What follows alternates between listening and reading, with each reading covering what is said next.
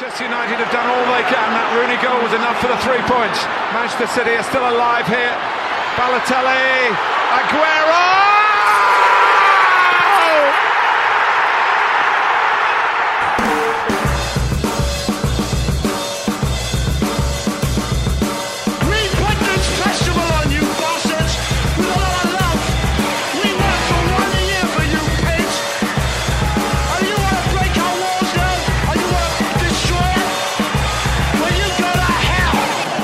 Here's Hughes again. And here's Giggs over the goalkeeper. Cantona!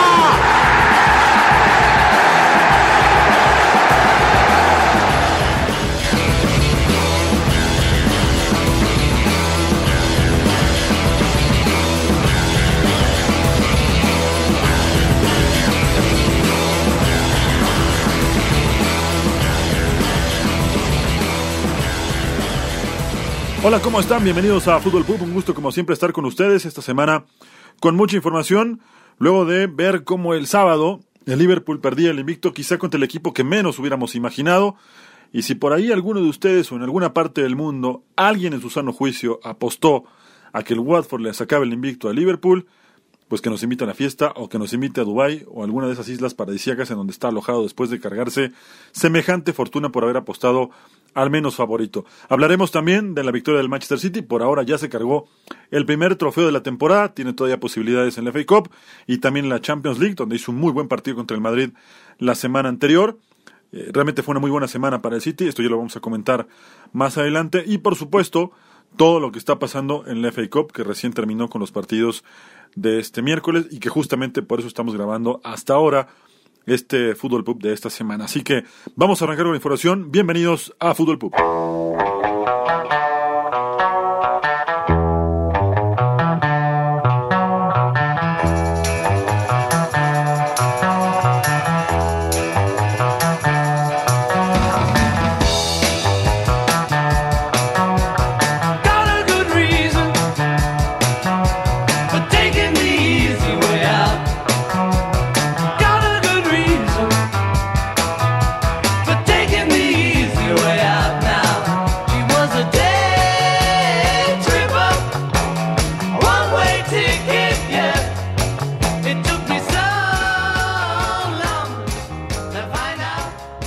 Bien, y vamos a comenzar platicando un poco lo que pasó en el duelo entre Liverpool y Watford. Realmente nadie esperaba que pudiera terminar el invicto del cuadro de Jurgen Klopp, sobre todo por el equipo que paró en Vickers Road, con Salah, Firmino y Mané en el ataque, que son evidentemente garantía de un poder ofensivo como muy pocos en Europa, ante un Watford de Nigel Pearson que lo mejor que hizo fue justamente leer el manual de la victoria del Cholo Simeone, pero no solo lo leyó, sino que además le agregó cosas, lo mejoró, no lo hizo tan rústico, fue un equipo que le propuso un partido bastante serio, lo fue a buscar y el partido realmente termina 3 a 0, como todos sabemos, pero por momentos eh, por ahí Alison tapó un par de situaciones más de, peligro. Lo hizo tan bien el equipo del Watford que tampoco dejó patear al arco claramente a Liverpool y Deulofeo fue fundamental antes de su lesión, que lamentablemente, bueno, se pierde la temporada, por cierto, por esta lesión de ligamentos de la rodilla, pero mientras estuvo en la cancha fue clave en el desarrollo del partido y desde los primeros minutos eh, movió los hilos del medio campo. La lesión justamente de, de viene de una jugada de Virgil van Dijk que carga al jugador catalán y cuando cae la rodilla se le tuerce muy feo y ahí termina lesionado el jugador de los Hornets. Después entró el Tucu Pereira por el español y a partir de allí eh, el Watford empezó a encontrarse con formas de tapar en la salida por los costados a Liverpool, no dejarlo circular por el centro y finalmente eh, toda esta presión iba a empezar a generar resultados, como lo que pasó con Troy Deeney, que avisó en el primer tiempo que estaba muy cerca del arco, la mandó un poquito afuera y justamente cuando arrancaba el segundo tiempo, Sar, después de un saque lateral, es increíble que un equipo de la altura de Liverpool le hagan un gol de un lateral. La marca eh, pésima de los centrales de Liverpool le permite a Sar anticiparse y hacer el 1 por 0 con el que se adelantaba el conjunto de Nigel Pearson. Pero poco tiempo después, para ser exactos seis minutos después, llegaría el segundo gol también de Sar, luego de un pelotazo eh, largo, que una pelota que por cierto parecía que se iba por el lateral derecho, le alcanza a pelear un jugador del Watford, sale un contragolpe de la nada, Sar anticipa, se saca de encima a los jugadores eh, del Liverpool y convierte el 2 a 0 ante la salida de Allison. La pica con mucha clase y de esta forma convertía el 2 a 0. Y el 3 por 0 después, ya cuando el partido se jugaba sobre la media hora, Dini eh, aprovecha un, un error grosero de Alexander Arnold, pierde el balón, la toma Sar y se la deja servida con moño para que Troy Dini la pique por encima de Allison. Los errores eh, se pagan caro y más a estas alturas de la temporada. Y esta vez el Liverpool lo pagó realmente muy caro con un Jürgen Klopp que además a mitad de semana también tiró la copa por el bote de la basura, no la quiso seguir jugando, puso un equipo plagado de suplentes y terminó fuera a manos del Chelsea con categoría 2 por 0 sin ninguna objeción y que quizá lo mejor que dijo Jürgen Klopp es lo que vamos a escuchar a continuación respecto a este tema del coronavirus en donde le preguntaban si él tenía una opinión y fue muy certero y contundente a responder que su opinión no cuenta y que la que cuenta es justamente la de un experto. Asking on a wider question about the coronavirus, are you worried as a team, as a club, about the spread of it or how it might affect you? Look, what I don't like in life is that um, a very serious thing, a football manager's opinion is important. I don't understand it. I really don't understand it. It, it, it, can, could ask you. You are exactly the same role than I am. So, and it's not important what famous people, what famous people say. No, you have to. We have to speak about the things in the right manner, not people with no knowledge, like me, talking about something. People with knowledge should talk about it and should tell the people do this, do that, do this, and everything will be fine or not. So, and not football managers. I don't understand that.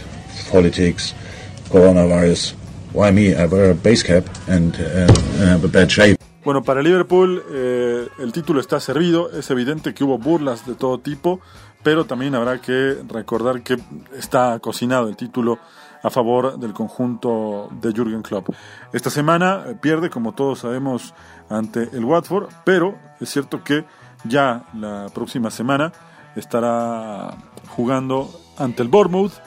El 16 de marzo enfrenta al Everton en Goodison Park contra Crystal Palace el 21 de marzo en Anfield Road y de mantenerse esta inercia y siempre y cuando no se suspenda la liga, que yo creo que no se va a suspender, o que se jueguen a puerta cerrada, que es una de las opciones que se está buscando de parte del gobierno británico con la Premier League, el 5 de abril el Manchester City estaría recibiendo y quizá haciéndole el pasillo al campeón Liverpool. Así que habrá que esperar estos próximos cuatro partidos. Si gana por lo menos tres de los cuatro que siguen, será oficial, el Liverpool será campeón por primera vez en 30 años.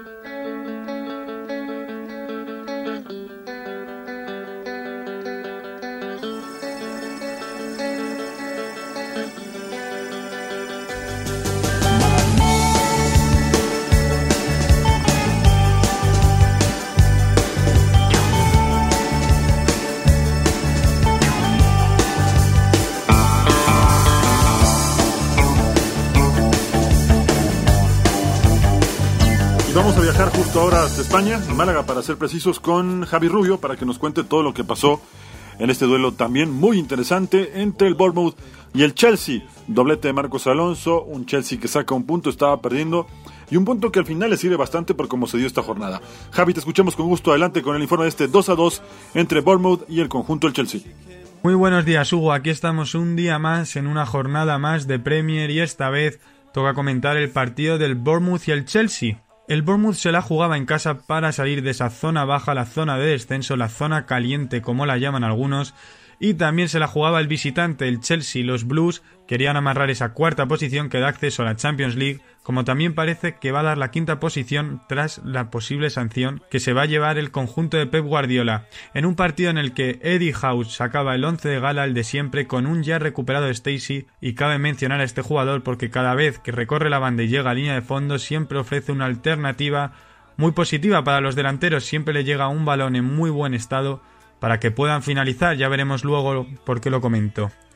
Lampard volvía a apostar por el 11 de siempre con un Giroud arriba, con un 11 de siempre desde que ha pasado todo esto, desde que desde que ha habido lesiones como Timmy Abraham, volvía a apostar por el delantero francés Oliver Giroud, atrás Pedro y Mason Mount, que hay que recordar que el niño mimado de Lampard, mm, Mason Mount, está yendo de más a menos.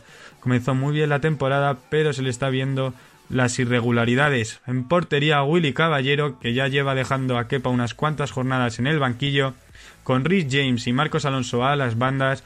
Recordar que Rich James sí que está dejando buenas sensaciones, este canterano también, una de las apuestas de Lampard, y Marcos Alonso al costado izquierdo, que ya ha recuperado, está dando ese plus en ataque que necesitaba el Chelsea, ya que está marcando una gran cantidad de goles, lleva ya tres desde su recuperación y una línea de tres formada por Christensen, Tomori y Azpilicueta, más o menos lo de siempre.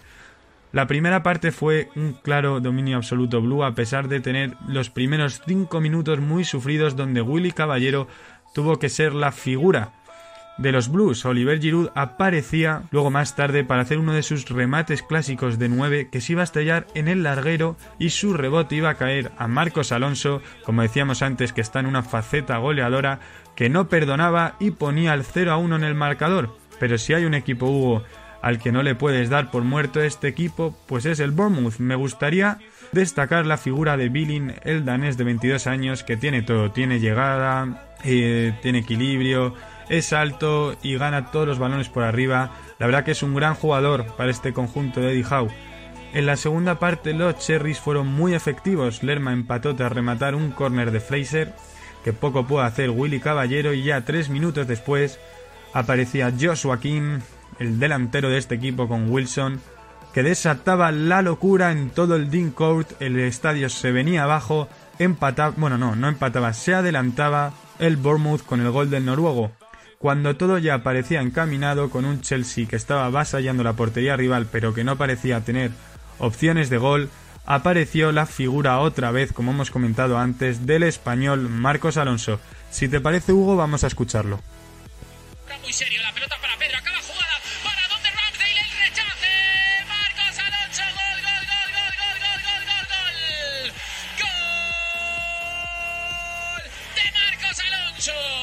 Terminando ya el partido, los 90 minutos, vamos a destacar unas, unos datos que tenemos y es que 301 pases dio el Bournemouth en contra de los 808 pases que dio el conjunto de Frank Lampard, casi el triple, y es que la posesión se queda en 73% para el conjunto londinense y para, el, y para el Bournemouth se quedaba en un 27%. Con todo esto, el Chelsea seguirá cuarto a 5 puntos del Leicester, que últimamente no está en su mejor momento, ni el equipo ni Jamie Vardy, y 3 puntos por encima de sus perseguidores, que son los Wolves de 1 y el Manchester United, que me está gustando en contra de lo que está diciendo todo el mundo en las redes, me está gustando la temporada de Solskjaer. Y el Bournemouth por su parte marca el límite del descenso con 27 puntos y ojo, porque está empatado con el Watford y el West Ham que están fuera del descenso y solo un punto por encima se encuentra el Brighton.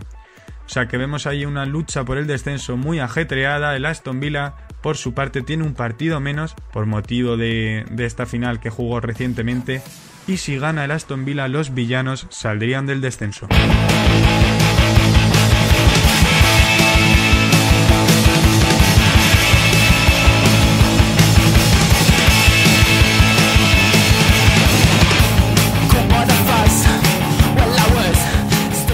Bueno, y sin duda alguna que uno de los mejores partidos de la jornada fue el triunfo del Wolverhampton sobre el Tottenham en el estadio de los Spurs. 3 por 2, un partido realmente muy atractivo. Berban había adelantado al conjunto de los Spurs cuando se jugaban apenas 13 minutos y empató rápido Matt Doherty. El partido se iría al descanso con el gol de Sergio Aurier, pero Diego Jota, que está pasando por un gran momento, al minuto 12 del complemento pondría el juego 2 por 2 y después vendría un duelo de ida y vuelta realmente en el que termina dando vuelta el equipo del Wolverhampton 3 por 2 con el golazo de Raúl Jiménez. Yo no sé si va a estar en el Match of the Day convocado o nominado, quiero decir, a el gol de la semana o el gol del mes, pero lo que sí es verdad es que tuvo mucha, mucha calidad la anotación del delantero mexicano que sigue atravesando por un muy buen momento y que además eh, lo acerca ya entre los mejores goleadores del campeonato. Tiene 13 goles solo en la liga y está solo a 4 de Jimmy Bardi que sigue siendo el goleador del campeonato la temporada del Wolverhampton es realmente muy atractiva, a tal grado de que ese triunfo le sirvió al conjunto de los Spurs para medirse de alguna manera, saber eh, si están listos para poder eh, competir en Europa League o en Champions League. De pronto, como están dadas las situaciones en la temporada de la Premier y a falta de confirmar o no la sanción del Manchester City, un triunfo contra el Chelsea en la última jornada de seguir apretadas así las cosas podría depositar a Wolverhampton en la próxima Champions League, por lo cual los próximos partidos justamente del conjunto de Nuno Espíritu Santo son fundamentales y veremos justamente al Wolverhampton en casa la próxima semana contra el Brighton, después juega contra el West Ham, en teoría dos rivales que no deberían representar mucho riesgo porque se está jugando el descenso y con el equipo de David Moyes puede pasar cualquier cosa. Después juega contra el Bournemouth, otro equipo que se está jugando el descenso, el Aston Villa que también se juega el descenso y el calendario pesado comienza en la recta final de la campaña para el Lobo de Raúl Jiménez contra el Arsenal el 13 de abril, el 19 contra el Sheffield, contra el Everton el 25, el 2 de mayo contra el siempre complicado Burnley, contra el Crystal Palace el 9 de mayo y lo que ya decíamos, cierra la campaña contra el Chelsea en Stamford Bridge, lo que será quizá un boleto, o donde se estarán jugando, mejor dicho, un boleto para Europa League o para la Champions League.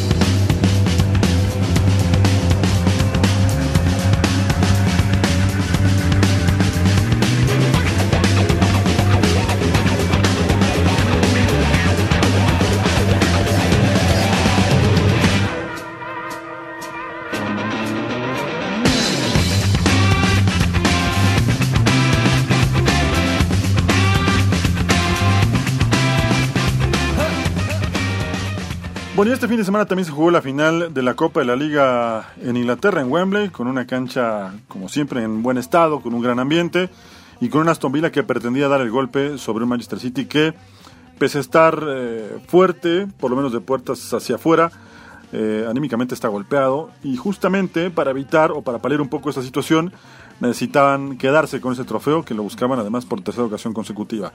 Y lo lograron después de un centro a segundo palo que le baja Phil Foden a el Kun. Este remata con la derecha y deja sin posibilidades al arquero del Aston Villa cuando se jugaban apenas 20 minutos del partido. Ya el City empezaba a adueñarse como es su costumbre de la pelota, a manejar los tiempos del partido y ganaba 1 por 0 ante un Pep Guardiola y también, por qué no decirlo, un Noel Gallagher que festejaba en primera fila de Wembley y que después terminaría bajando a festejar con el equipo del City. Justo sobre la media hora vendría un tiro de esquina. Rodrigo remata ante la flojísima marca del conjunto de los villanos y justo adelantito el manchón penal pondría el partido 2 por 0, picando su remate sin dejar oportunidades al arquero de hacer absolutamente nada. Gran remate de Rodri para poner el juego 2 por 0 y de esta manera sí ya empezar a encarrilar una final en la cual ellos sabían que eran favoritos y que tendrían que manejar el partido para poder eh, tratar eh, de no solo ganarla, sino además aumentar el marcador. Sin embargo, Samata, después de un grave error de John Stones en donde se resbala al tratar de buscar la pelota, esto se termina convirtiendo en un contragolpe, una jugada, un pelotazo largo que no llevaba nada. Viene un centro eh, que remata justamente el jugador del Aston Villa deja sin chances a Claudio Bravo, que por más que se estiró fue imposible, el partido se puso 2 a 1, así se irían al descanso, pero la realidad es que ya no pasaría absolutamente nada en el segundo tiempo, más que algún que otro aviso de los villanos, el Aston Villa que también eh, hizo un partido bastante digno, de hecho estrella una pelota en el poste después de un manotazo de Claudio Bravo cuando le quedaba ya muy poco al partido, pero realmente eh, le faltó, no corazón, de hecho le sobró corazón, pero le faltó eh, calidad para poder competirle mejor al conjunto del Manchester City, que de esta manera consigue su tercer Copa de la Liga consecutiva, llega a siete títulos de este torneo y quedó a solo uno del máximo ganador, que es el Liverpool, que tiene ocho, tercero en fila para el equipo del City, algo ya tiene que festejar el equipo de Guardiola, todavía está en carrera en la FA Cup, donde tendrá ya a su rival en la siguiente ronda y donde todavía está vivo en Champions League después de quedarse con la ida de los octavos de final ante el Real Madrid.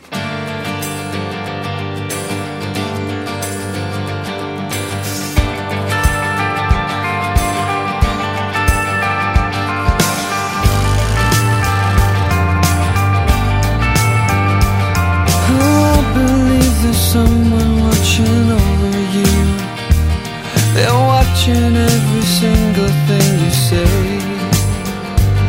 And when you die, they'll sit you down and take you through. You'll realize one day. Ah, Bien, y antes de pasar con lo que ocurre en el Skybet Championship, hablar un poco sobre la FA Cup, que además hoy eh, tuvo un partido realmente muy emocionante que ya se, se dieron a conocer los cruces para la ronda de cuartos de final. Una ronda que arrancó con el duelo en Fratton Park entre el Portsmouth y el Arsenal y que el Arsenal solventó sin ningún tipo de problemas.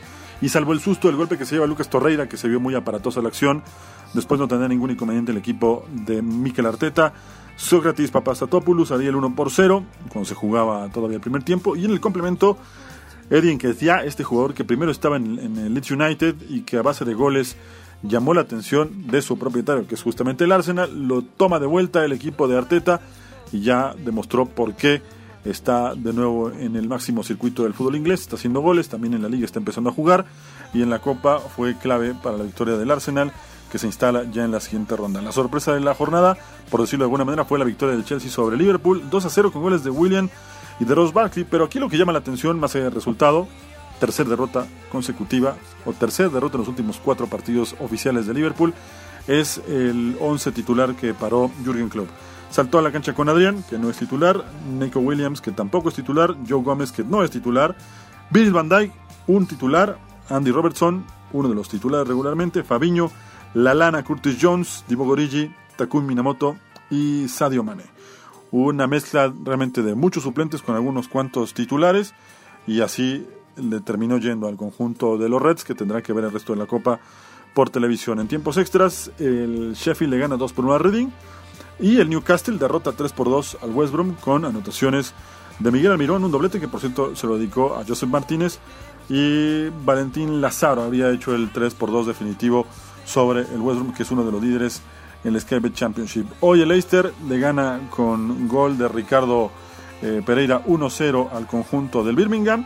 Sheffield pierde con el Manchester City 1-0, como ya lo comentábamos eh, hace un rato, el gol del Kun Agüero. Y en penales, el Tottenham queda eliminado a manos del Norwich, un partido muy parejo. Se había adelantado el conjunto de los Spurs con el gol de Jan Bertongen, luego de una asistencia de Giovanni Lo Celso.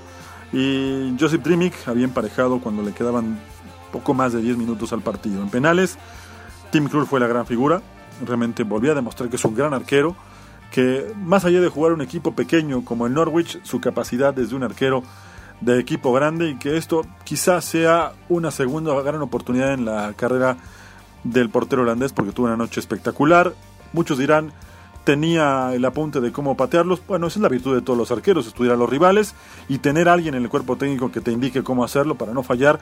Y así ocurrió. Otros dirán, se adelantó. Sí, es verdad, sobre todo en el último penal se adelanta un poco de más. Pero sus cualidades al momento de atajar penales y su manera de descontrolar al rival, este manual que tiene de la vieja escuela, es eh, uno de los valores agregados que tiene este arquero y lo hizo bastante bien. Está instalado ya en la siguiente ronda y mañana solamente falta por jugarse el duelo entre el Derby y el conjunto del Manchester United, un partido que tiene un poco de morbo porque veremos una vez más reencontrarse a Wayne Rooney ante el equipo con el que brilló tanto que son los Red Devils. Los cuartos de final se jugarán de la siguiente manera, entre el 20 y 22 de marzo, Sheffield ante el Arsenal, Newcastle contra el Manchester City, el eh, Norwich espera rival del Derby o el Manchester United y Leicester City estará jugando ante el Chelsea en lo que ya será la ronda de cuartos de final de la FA Cup.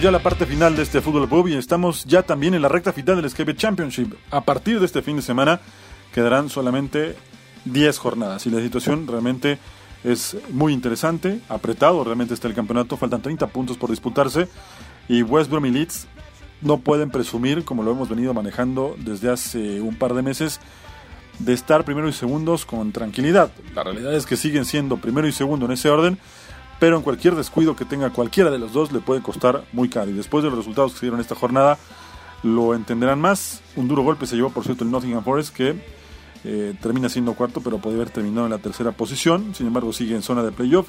Una jornada que arrancó con la goleada del Leeds, 4 por 0 sobre el Hull, con goles de Eiling, Pablo Hernández, una muy buena anotación. Tyler Roberts hizo un doblete y con esto liquidó a los Tigres para meterse y mantenerse, sobre todo en el segundo lugar de la tabla. Blackburn y el Swansea empataron 2-2.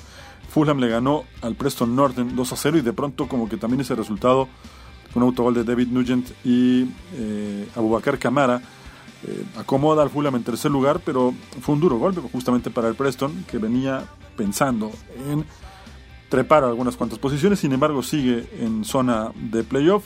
El Brentford que también está metido en esta zona de partidos de playoff, decíamos, empata con el Cardiff, el Luton empata con Stoke, Millwall y Bristol empatan 1-1 y el resultado sorpresivo de esta jornada lo da el Middlesbrough empata con el Nottingham Forest, un duro golpe para el conjunto del Forest y de esta manera las posiciones se encuentran de la siguiente forma, ya decíamos, West Brom con 69 puntos, con 68 está el Leeds, ellos en este momento saldrían de forma directa. Jugarán en el playoff el Fulham, que tiene 63 puntos. Con 60 está el Nottingham. Brentford tiene 57 y 56 tiene el Preston Northern. Alguna posibilidad tiene el Bristol, el Blackburn, el Swansea y el Millwall. No descartemos a nadie porque todavía faltan 10 jornadas. Y como decíamos al principio de este bloque, pueden pasar muchas cosas. Y si no, que le pregunten a Leeds, que en algún momento se vio involucrado en una crisis futbolera, no se levantaba y hoy parece que está repuntando. En la parte baja y condenados prácticamente al descenso está eh, Middlesbrough, Barnsley y Luton, aunque el Stoke City está haciendo todos los esfuerzos junto con el Charlton por alcanzar estas zonas de la tabla. Así que veremos eh, qué es lo que ocurre en una próxima jornada que ofrece muy buenos partidos, arrancando con el duelo entre Leeds y el Huddersfield.